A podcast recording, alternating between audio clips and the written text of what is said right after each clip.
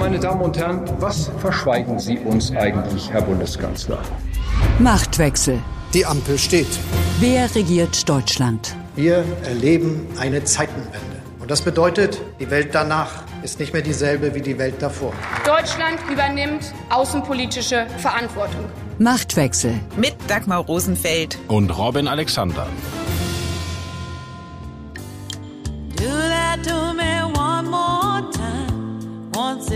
Never enough with a man like you.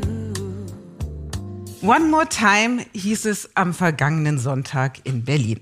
Weil die Abgeordnetenhauswahl von 2021 vom Landesverwaltungsgericht für ungültig erklärt wurde, mussten die Berlinerinnen und Berliner nochmal an die Urne. Das Ergebnis, die CDU, wurde deutlich stärkste Kraft. Und die Reaktion der bisherigen rot-grün-roten Regierungskoalition, in der ja alle drei Parteien Verluste eingefahren haben, die lässt sich am besten so beschreiben. Nur nach Hause.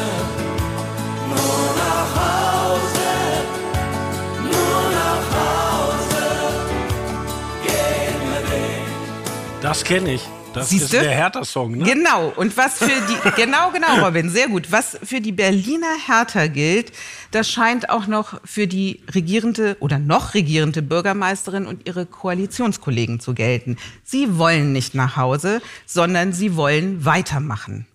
Was sie wiederum nicht wollen, ist ein Weiter so. Franziska Giffey hat einmal gesagt, gute Politik beginnt mit dem Betrachten der Wirklichkeit.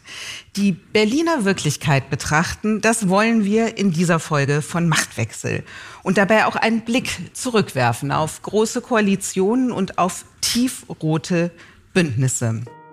Außerdem sprechen Robin und ich über die FDP, die ja in jüngster Zeit vor allem mit einer Büttenrede Schlagzeilen gemacht hat und um es im karnevalistischen Duktus zu formulieren, auf die Frage, wolle man sie reinlasse, haben die Berliner Wähler Nein gesagt. Und zu guter Letzt geht es dann noch um die CDU und um Hans-Georg Maaßen, der der Partei einen sehr langen Brief geschrieben hat. Und schon Cicero wusste, ein Brief kann nicht erröten. So wie es ist, kann es eben nicht bleiben, selbst wenn wir in der bisherigen Koalition arbeiten. Es braucht Veränderungen, es braucht eine Neuaufstellung. Das Ergebnis ist heute hier sehr bitter für die SPD, das muss man ganz klar sagen. Und deshalb äh, ist logisch, dass wir nicht einfach so weitermachen können, selbst wenn wir die politische Mehrheit dafür bekommen und das äh, auch möglich ist. Das hat Franziska Giffey nach der Wahl den Kollegen vom ZDF Heute Journal gesagt. Und ihre Botschaft, wie es ist, kann es nicht bleiben. Zugleich will sie aber, dass es wieder so wird, wie es einmal war. Und das heißt für sie Rot-Grün-Rot.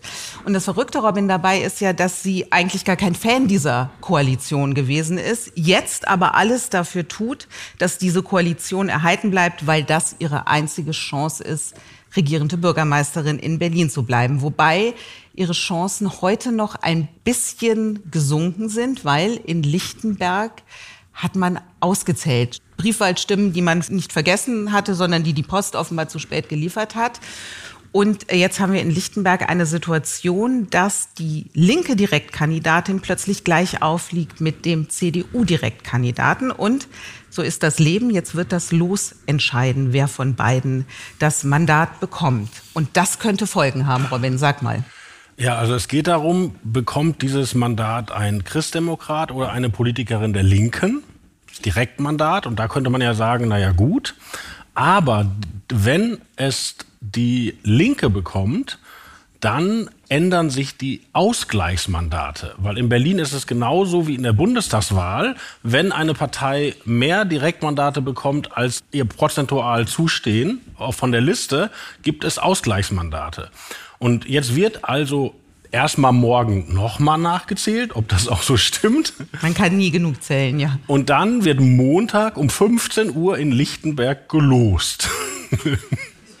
so, und wenn jetzt der Christdemokrat gewinnt, der ist ja bisher hat das Mandat, dann bleibt alles, bleibt alles wie es ist. Und wenn die Linke gewinnt, passiert etwas bei den Ausgleichsmandaten. Man weiß aber noch nicht, was, weil das ist so ein kompliziertes Berechnungsverfahren, dass das nur vier Leute in Deutschland verstehen. Und ich habe jetzt mir. Sitzt einer von denen Nein, hier am Tisch? Ich, ich Nein, könnte ne? das nicht berechnen, aber da muss man sich nicht für schämen, weil ich sehe das ja in den Parteizentralen, auch die müssen die dann anrufen. Ne? So, und jetzt gibt es drei Meinungen, was passiert für den Fall, dass das Los die Linke zieht. Dann ist die erste Meinung, da gibt es ein Ausgleichsmandat weniger für die CDU, eins weniger für die SPD und eins weniger für die Grünen. Sie kommen noch mit, ne? In diesem Fall, wir haben hier auch eine Grafik vorbereitet. In diesem Fall ändert sich nichts. Es gibt aber auch Wissenschaftler, die sagen, die SPD und die Grünen verlieren eins, dann ändert sich immer noch nichts. Wenn jetzt aber nur die SPD eins verliert, dann hat die SPD eins weniger als die Grünen. Und damit wäre in der neuen rot-rot-grünen Koalition Frau Jarasch die Bürgermeisterin. Und ob dann die SPD dazu noch Lust hätte, ist eine ganz andere Frage. Wie gesagt, vor der Klammer gesprochen, es handelt sich um einen noch theoretischen Fall, den Worst Case, aber auf den kann man sich in Berlin eigentlich immer verlassen. Und das hätte aber noch eine sehr schöne Pointe, weil Frau Jarasch hätte ja mehr Mandate, aber weniger Stimmen, weil Frau Giffey lag ja 105 Stimmen vor und bei der heutigen Nachzählung der 445 Stimmen hat sie ihren Vorsprung um acht erweitern können. So, also Giffey hat die Stimmen und Jarasch hätte die Mandate. Und wenn Sie sich erinnern, es gab ja vor kurzem schon einen Politiker, der weniger Stimmen, aber mehr Mandate hat. Das war Donald Trump. Der gewann nämlich gegen Hillary Clinton, obwohl drei Millionen Amerikaner mehr Clinton gewählt hätten, weil er dieses Electoral College hatte. Keine Angst, ich steige nicht ins amerikanische Wahlsystem ein. Aber die Grünen müssten also einen Anspruch auf das Amt der regierenden Bürgermeister begründen mit dem Trump-Argument. Eigentlich ist das schon was, worauf man sich freuen könnte. Egal wie es ausgeht, also auch für den Fall, dass äh, die Grünen jetzt noch vor die SPD ziehen, zumindest was die äh, Mandate angeht, am Ende knoxen die zwei untereinander aus, wer was macht und Kai Wegner schaut zu. Der Zug fährt in diese Richtung, aber ich bin mir noch nicht letztlich sicher, ob er ins Ziel geht. Weil die Skepsis in der SPD ist schon da und die Leute dort, die strategisch denken, sehen ja, dass die Grünen in bestimmten Milieus schon hegemonial sind. Also die haben noch Direktmandate gewonnen hier, die SPD nicht. Die haben den Diskurs geprägt und den Wahlkampf. Und die Idee, dass mit Frau Jarasch diese Hegemonie auch noch ein Gesicht kriegt, was das für die SPD in ein paar Jahren heißt, ich glaube, das dämmert einigen. Und das ist denen ja schon mal passiert, ganz woanders. Wenn Sie sich erinnern, Winfried Kretschmann wurde Ministerpräsident in Baden-Württemberg, zuerst mit einer Koalition mit der SPD, gegen eine eigentlich viel stärkere CDU.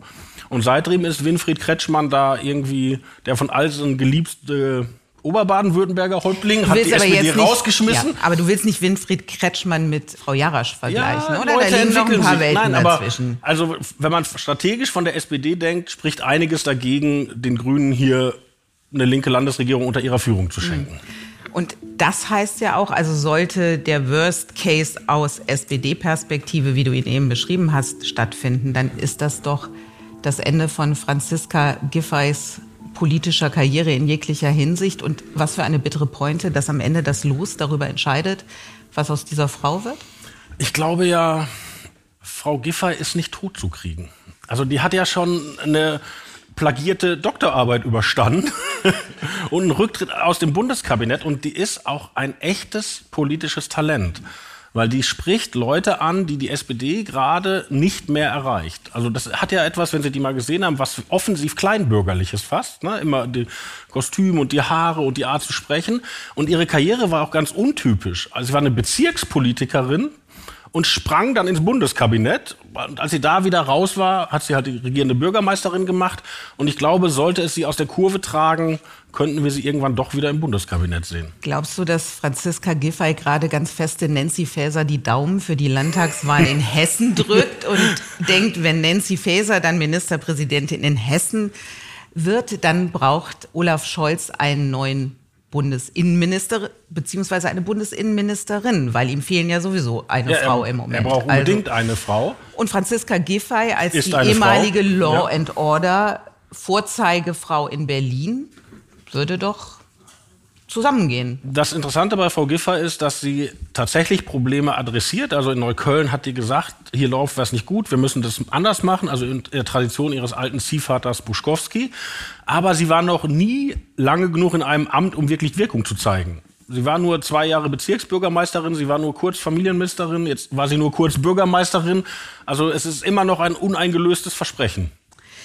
Ein uneingelöstes Versprechen, das ist im Moment auch der Wahlsieg von Kai Wegner. Und Kai Wegner hat die Erzählung jetzt, was zeigt ihm dieser Wahlsieg? Die CDU brüstet sich und sagt, wir haben gezeigt, dass wir Großstadt können. Und dann gibt es die anderen, die sagen, na ja, der Wahlsieg der CDU, das ist vor allem der Sieg einer Protestpartei. Protestpartei nennen wir sonst gerne die AfD. Also auch da ist so eine Deutung drin. Ich finde, beide Deutungen sind daneben, ehrlich gesagt. Also ich finde es daneben mit der Protestpartei, weil es die CDU dann doch kleiner macht, als sie ist. Die CDU kann Großstadt, das ist für mich eher christdemokratische Autosuggestion als Realität. Robin, wie siehst du es?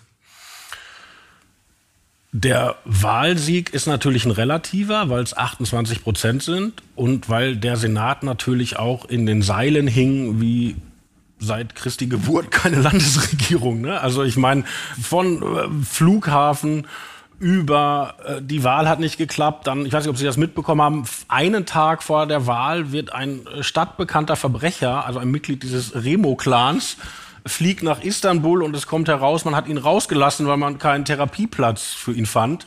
Er hatte aber schon zwei Therapien und, und also selbst Leute, die eingeschriebene Linke sind oder Grüne, haben ja gesagt, eigentlich geht es so nicht weiter. So, und so ein Ding muss man gewinnen. Dass sie es gewonnen haben allerdings, den Punkt muss man ihnen geben. Und interessant auch, womit.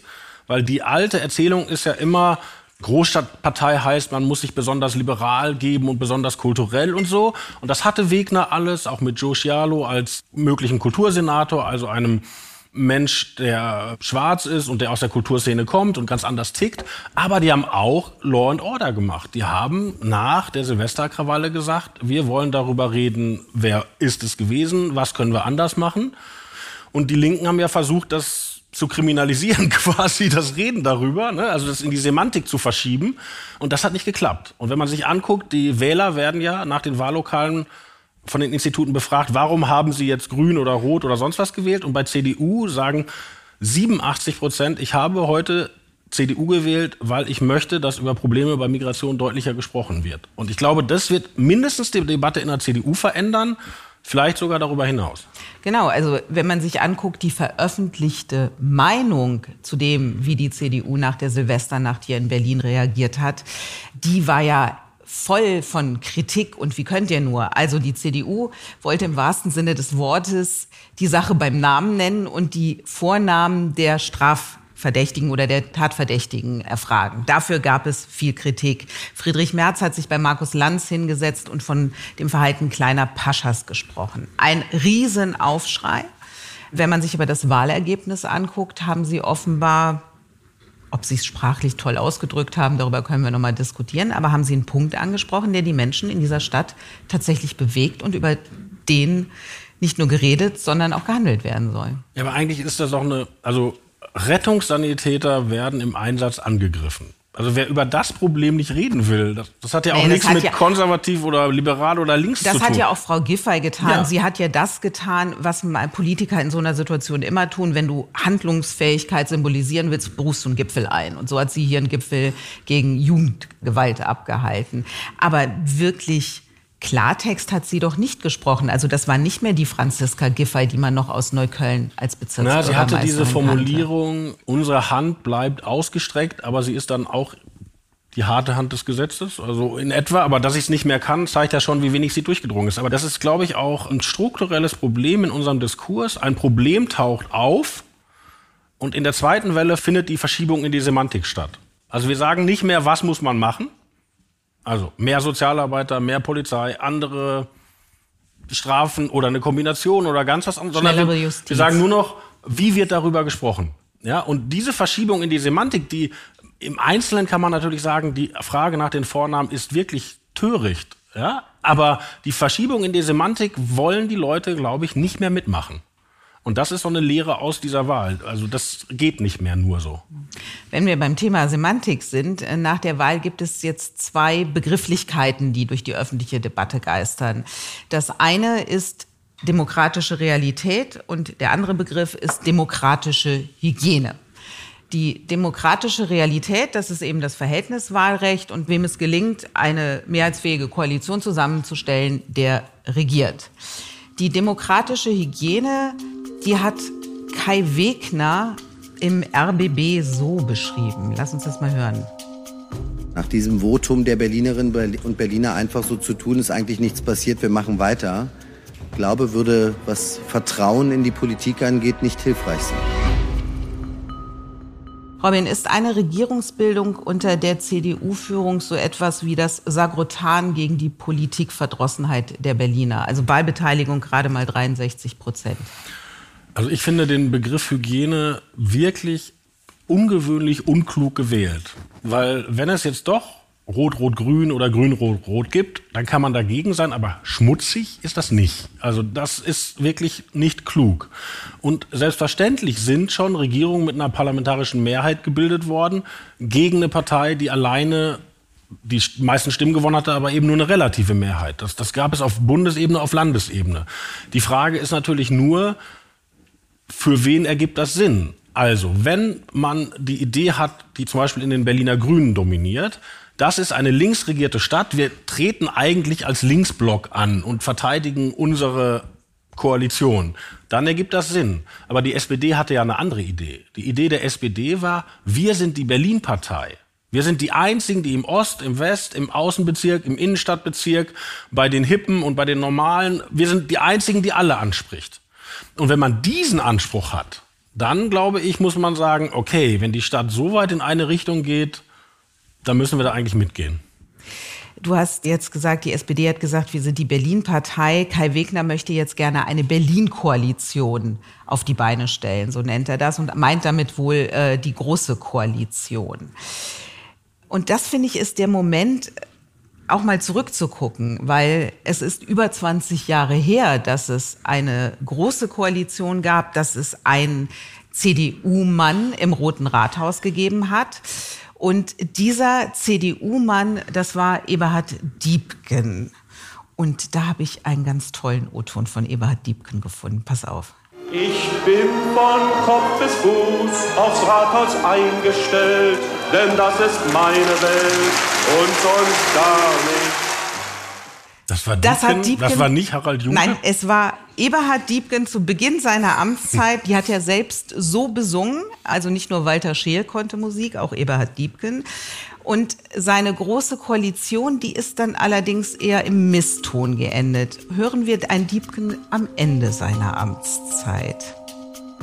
Ich finde es zum Kotzen, dass ein Politiker in dieser Stadt, ein regierender Bürgermeister, zum Gericht laufen muss, um seine persönliche Integrität hier zu wahren. Das ist wirklich zum Kotzen.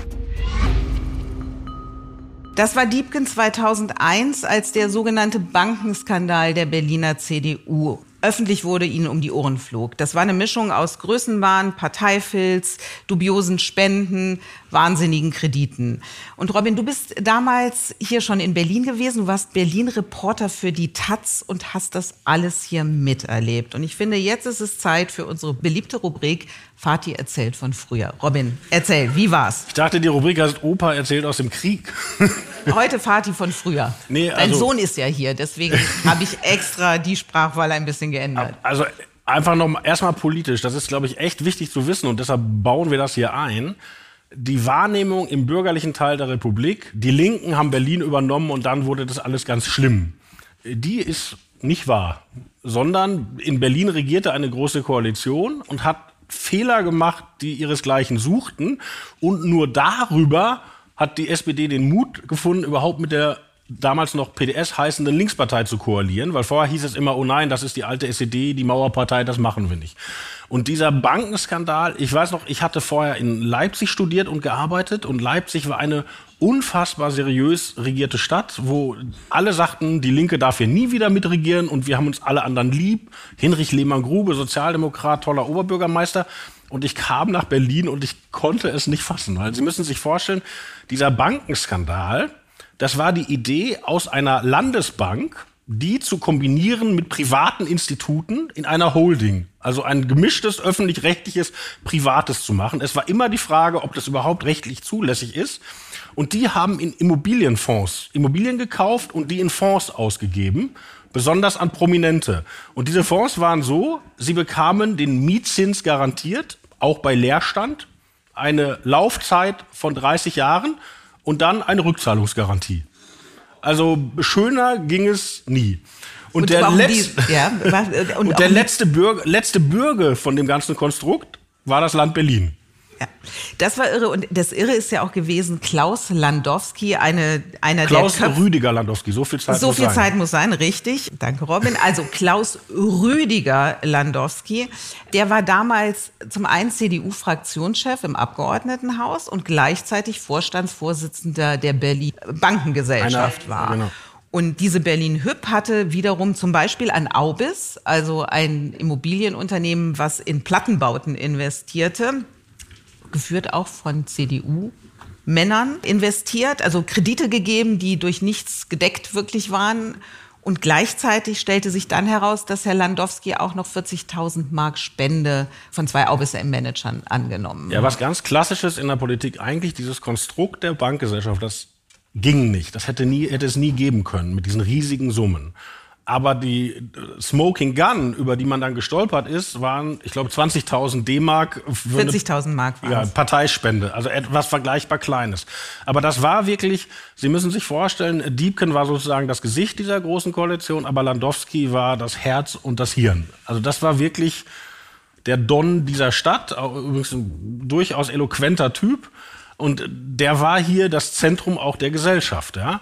Und den hat es dann so richtig erwischt. Und davon hat sich die CDU bis heute eigentlich nicht richtig erholt. Also Kai Wegner ist, man sieht es nach über 20 Jahren, er ist jetzt auch nicht der charismatische Ja, und er war damals auch schon dabei, nicht bei der. Bankgesellschaft, aber bei Diebken. Also, Ja.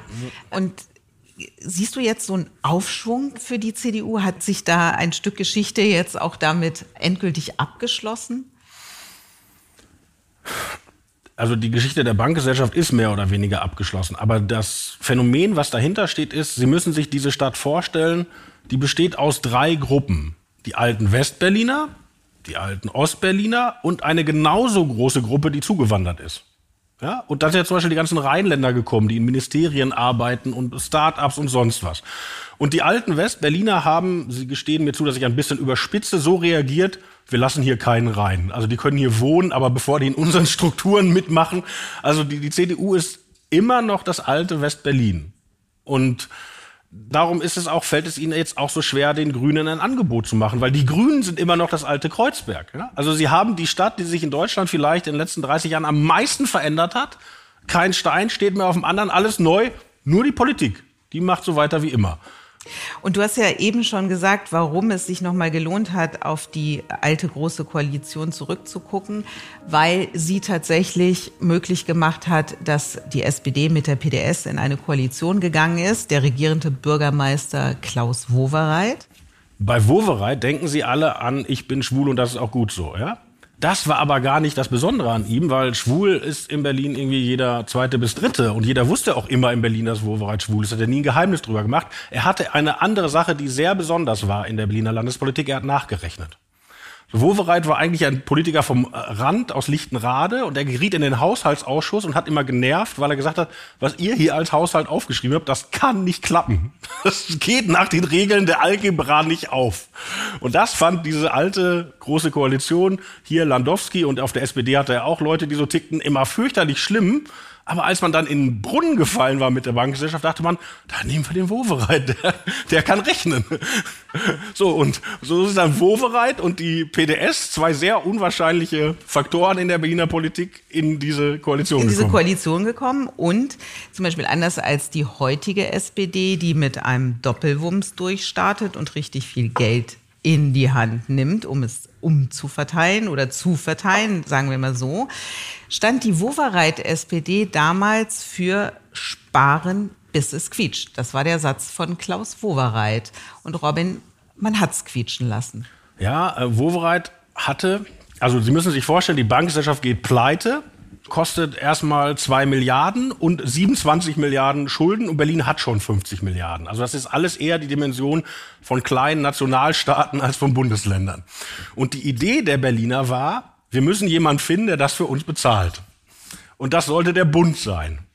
Der Bund hatte aber keine Lust, weil man die Berliner ja schon in der Teilung durchgefüttert hatte. In der Von Landowski gibt es den legendären Satz Ja. überliefert, wenn erstmal die Arbeitslosen auf den Treppen des Reichstags rumkriechen, dann wird der Bund schon zahlen. Das war die Mentalität der damaligen CDU hier in Berlin. Also genau, die Große Koalition hatte eigentlich die Idee, wenn die erstmal hier die Bundesregierung machen, ist es denen peinlich und dann werden die schon wieder zahlen für uns. Und als das nicht kam, hatte Wowereit die neue Idee, ich verklag die. Man kann nämlich eine außerordentliche Haushaltsnotlage feststellen lassen und dann ist der Bund verpflichtet, einem Land zu helfen. Das hat zum Beispiel mal das Saarland gemacht. Das Saarland hat gesagt, wir haben so viel Strukturabbruch in der Montanindustrie, wir können das nicht bewältigen, helft uns. So, und Wowereit wollte diese Klage und seine Juristen haben ihm gesagt, du hast nur eine Chance mit der Klage, wenn du nachweisen kannst, dass du es versucht hast. Selber. sparen. Also du musst versucht haben, selber zu sanieren, bevor du dir Hilfe erzwingen kannst. Und dann dachte Wowereit, ich finde niemanden in Berlin, der das kann. Dann hole ich mir einen von außen. Und wer weiß noch, wer dieser Mann war? Thilo Sarrazin, der heute wegen ganz anderen Fragen bekannt ist. Und dann ritt Thilo Sarrazin in die Finanzverwaltung ein. Und Sie können es sich nicht nett genug vorstellen. Also die hatten eine, eine Senatssitzung, wo Sarrazin ihnen vorgerechnet hat mit so Folien aus dem Overhead-Projektor, was bei denen alles schiefläuft. Und er hat denen wirklich hart aufs Brot geschmiert. Und ich weiß das, weil er hatte nach der Senatssitzung in der gegenüber dem Roten Rathaus liegenden Kneipe einen Raum reserviert, wo die Journalisten warteten. Und hat er gesagt, und jetzt sage ich dasselbe mit denselben Folien nochmal. und, und Sarrazin hatte dann wirklich das Ding, ich muss beweisen, dass ich hier sparen will. Und ich habe mal so ein paar so Sachen, die der mir im Interview erzählt hat.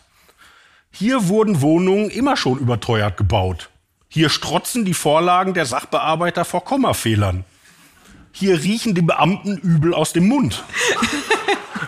Hier kontrollieren die Lehrer die Hausaufgaben nicht. Hier lesen die Erzieher in den Kitas keine Märchen vor. Hier wird nicht ordentlich geputzt. Hier schlurfen die Menschen im Trainingsanzug durch den Tag. Und als man ihm dann begann zu vermitteln, dass das eine sehr weitgehende Interpretation von Finanzpolitik war, sagte er den schönen Satz, wenn Sie eine Tür mit der Brechstange öffnen müssen, können Sie nicht nach dem anschließenden Reparaturaufwand des Tischlers fragen.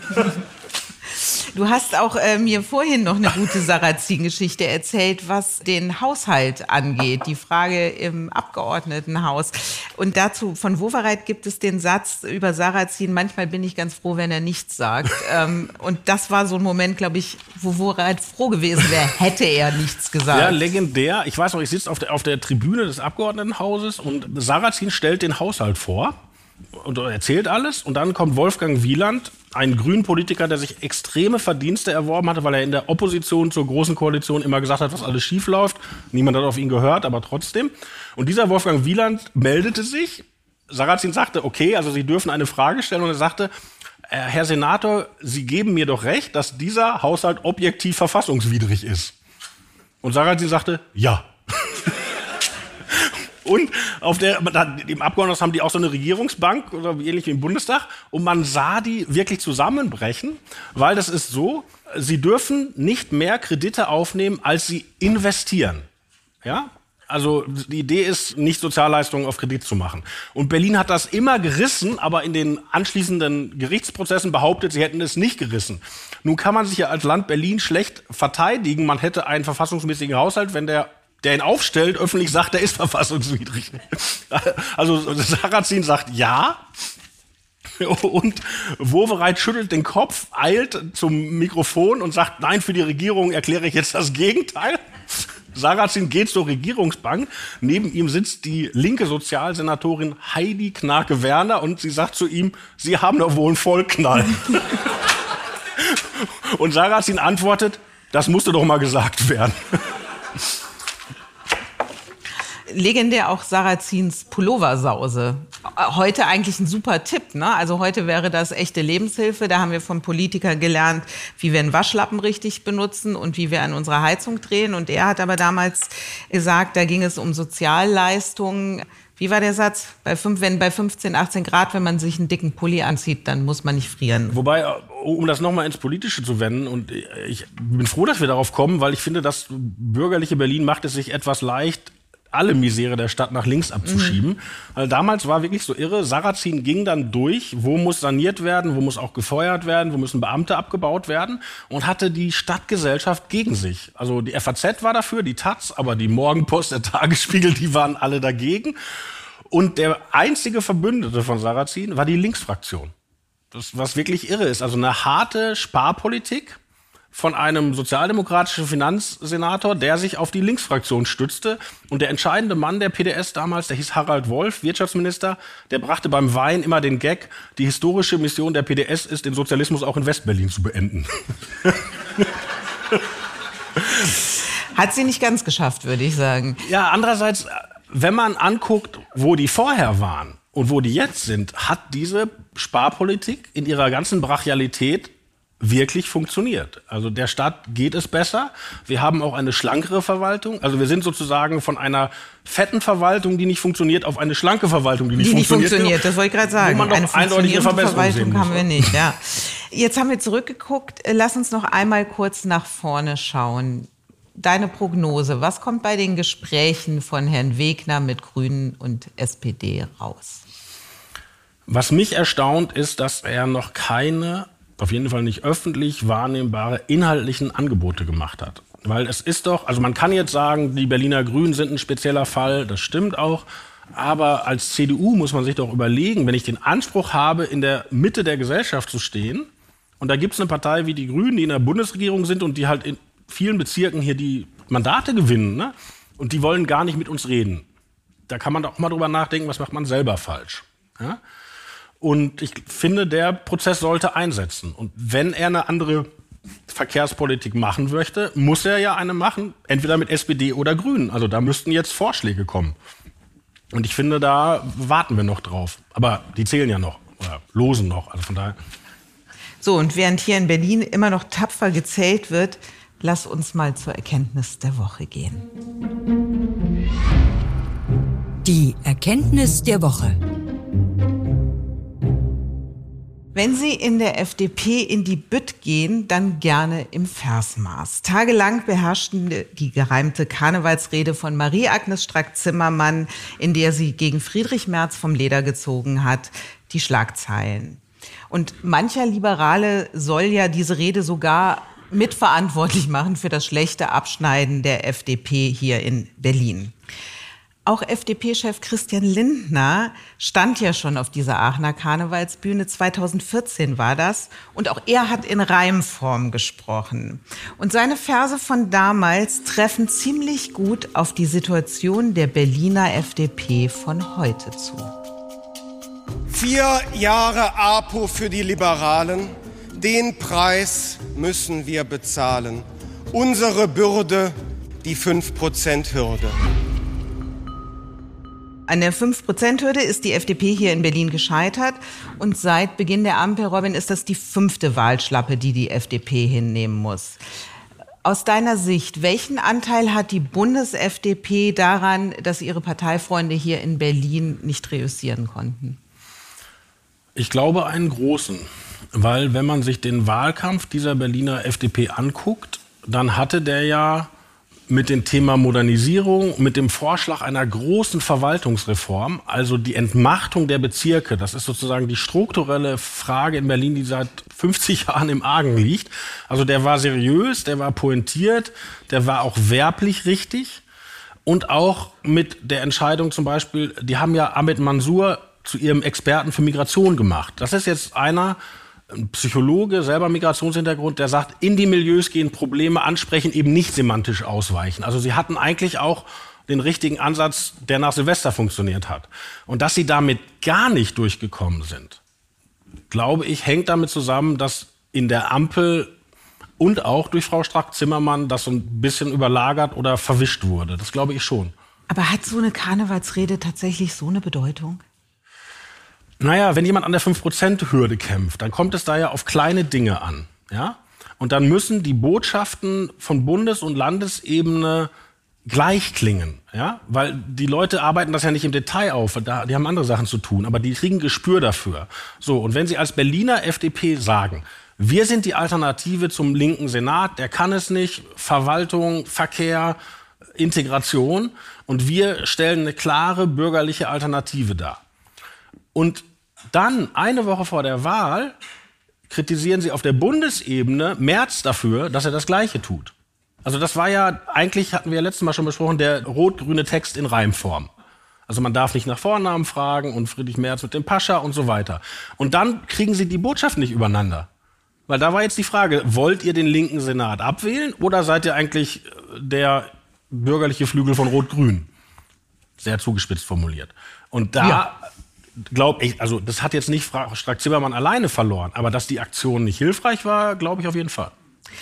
Ich finde auch bemerkenswert, welche Lehren jetzt in der FDP aus der Berlin-Wahl gezogen werden. Die sind nämlich ganz unterschiedlich. Da gibt es zum einen Wolfgang Kubicki, ein Klartextredner vorm Herrn, der hat jetzt erklärt als Begründung, die Wähler würden eben mit der Rolle der Liberalen in der Ampel fremdeln und will jetzt einen härteren Kurs fahren. Ich zitiere jetzt mal Wolfgang Kubicki. Wenn es keinen Straßenbau mehr geben soll, dann gibt es auch keine Stromleitungen mehr, hat er den Grünen gedroht. Und an die Adresse von Wirtschaftsminister Habeck hat er dann gesagt, da kann sich der Robert gehackt legen. Die Zeit des Appeasements ist vorbei. Also klare Kampfansage von Wolfgang Kubicki. Die Juli-Vorsitzende Franziska Brandmann hingegen klingt da ganz anders. Sie hat ihrer Partei Demut empfohlen und hat gesagt, wenn sich in einer Stadt wie in Berlin, wo so viel schief läuft, die FDP von den Wählern nicht als Problemlöser verkaufen kann und vor allem auch nicht als Problemlöser gesehen wird, dann läuft in dieser Partei fundamental etwas schief. Was mich so gewundert hat, ist, dass in dem Fall die Jugendorganisation fast vernünftiger klingt als so manch Altvorderer in der FDP. Kann der Kurs, den Kubicki vorschlägt, volle Konfrontation im Ampelbündnis, kann die FDP damit tatsächlich gewinnen? Also wenn wir jetzt mal die besondere Kubicki-Sprache rausstreichen, also Appeasement und gehackt legen und so weiter, wenn wir das mal rausstreichen, dann sagt er ja eigentlich, wir brauchen auch weiter Straßenbau. Und das rekurriert ja auf die Entscheidung, die in der Koalition jetzt ansteht. Wollen wir Planungsbeschleunigung nur für Projekte der Energiewende oder auch für Autobahn bauen? So, und wenn man jetzt überlegt, was es für einen Stau gibt auf den Auto, also an Autobahnen, Lückenschluss an Autobahnsanierung. Und wenn man überlegt, dass wir in Berlin gerade einen Wahlkampf gehabt haben, wo es ein Wahlkampf ums Auto auch war und wer den gewonnen hat, dann finde ich, liegt der Schluss ziemlich nahe bei der FDP zu versuchen, sich da durchzusetzen. Aber heißt das, es gibt jetzt unruhige Zeiten in der Ampelkoalition? Ja, aber das ist ja, also das ist ja die fünfte Landtagswahl in Folge, wo die FDP entweder aus dem Parlament oder aus der Regierung, Regierung fliegt. Gefloht, richtig. So, und Lindner kann das befrieden, indem er sagt, aber bundespolitisch sind wir halbwegs stabil. Und dann sagt er immer, wir haben noch mehr Neueintritte als Austritte. Aber dass das was mit einer Partei macht, ist ja klar. Und die FDP ist da in einer, in einer, ganz großen Falle, weil einmal müssen sie sagen, was ihnen an der SPD und den Grünen nicht passt, damit die Leute merken, dass sie nicht Teil von Rot-Grün geworden sind. Aber andererseits müssen sie natürlich auch die Ampelprojekte verkaufen. Sonst fallen sie in die klassische SPD-Falle. Die SPD unter Merkel hat ja gar nicht wenig durchgesetzt. Im Gegenteil, die SPD, also die Merkel-Regierung haben ja mehr SPD-Politik gemacht als CDU-Politik. Deshalb war ja die Christdemokraten immer so gefrustet. Nur die SPD ist immer in der Falle gewesen, wir setzen etwas durch, schieben uns sofort die nächste Forderung nach, sodass die Leute immer nicht gemerkt haben, da ist was geliefert worden. Und am Ende dieser legendäre Merkel-Auftritt in Stanford, die Kanzlerin, die die äh, Homo-Ehe, den Mindestlohn, die Atomkraftwerke abgeschaltet und die Grenzen geöffnet hat und die SPD sagt, das ist doch alles unsere Ideen gewesen. Preis so. hat Merkel Und das bekommen, ist natürlich ja. die Gefahr. Ne? Also wenn es gemeinsame Ampelprojekte gibt und der Kubicki sagt, wir hätten es gerne anders gehabt, kann man natürlich nicht hinterher verkaufen, wie super diese Projekte waren. Da ist ja jetzt die Frage, was wird Olaf Scholz tun? Wir haben ja gesehen, im Streit um äh, die Kernkraft und eine mögliche Laufzeitverlängerung hat es am Ende diesen Kompromiss gegeben. Alle drei, ne? drei Atomkraftwerke Ja. oder nur zwei? Drei. Alle drei bis Mitte April laufen zu lassen. Wie kann denn so ein Kompromiss jetzt in der Verkehrspolitikfrage aussehen? Autobahnen halb bauen? Und Nur äh, Autobahnen, die ungerade Zahlen haben. Das, Also die A5, aber nicht die A8. Nein, ein super Witz, Plan. Ein Witz. Sehr witzig. Also Robin ich, ich hege einen Verdacht, geschlafen. Verdacht, was Olaf Scholz plant, aber ich weiß es nicht. Also es ist jetzt wirklich so ein educated guess. Ich glaube, dass er der Meinung ist, dass auch dieser Autobahnausbau beschleunigt werden soll. Und ich glaube das einmal aus inhaltlichen Gründen, weil wenn man sich anguckt, es ist einfach angesagt jetzt, ne? So und es wird ja auch nicht besser, wenn nichts gemacht wird. Und das Zweite, Scholz ist ja so wahnsinnig stolz auf diesen schnellen Bau der LNG-Terminals. Übrigens völlig zu Recht. Und in seiner Deutschlandgeschwindigkeit. Genau, die Deutschlandgeschwindigkeit. So. Und wenn man das vermarkten will als ein Zeichen seiner Kanzlerschaft, was ja auch gut ist, weil wer würde sagen, nee, wir hätten es gerne lieber langsam, also es ist ja auch ein vernünftiger Vorschlag, muss man das auch machen. Also ich glaube, dass er inhaltlich eher dabei ist. Und ich würde auch sagen, strategisch ist ihm doch nicht daran gelegen, dass es der FDP schlecht geht. Weil Olaf Scholz hat nur eine Möglichkeit, wieder als Kanzler gewählt zu werden mit dieser Ampelkoalition. Die Grünen haben noch andere. Die Grünen können auch Schwarz-Grün nächste machen oder träumen von Grün-Schwarz oder sonst was. Aber Scholz, für Rot-Grün wird es nicht reichen. Und dass er stärker als die CDU wird oder die Union ist sehr unwahrscheinlich. Also Scholz hat ein hohes Eigeninteresse, diesen liberalen Koalitionspartner am Leben zu erhalten. Im Hinterzimmer. Die CDU hat ein Ausschlussverfahren gegen Hans-Georg Maaßen beschlossen und ihm seine Mitgliedsrechte mit sofortiger Wirkung entzogen. Warum erst jetzt? Das ist jetzt in so manchem Leitartikel zu lesen, gefolgt von der Analyse, Maaßen sei ja gar nicht so weit vom rechten Flügel der Union entfernt, zumindest nicht so weit, wie die Partei es glauben machen wolle. Unser geschätzter Kollege Thomas Schmid hat dazu in der Welt am Sonntag, finde ich, etwas sehr Kluges geschrieben. Er hat geschrieben, CDU und CSU stehen immer unter dem Verdacht, eigentlich kein Kind der Demokratie zu sein. Robin, du als der Mann, den die CDU anruft, wenn sie wissen will, was in der CDU los ist.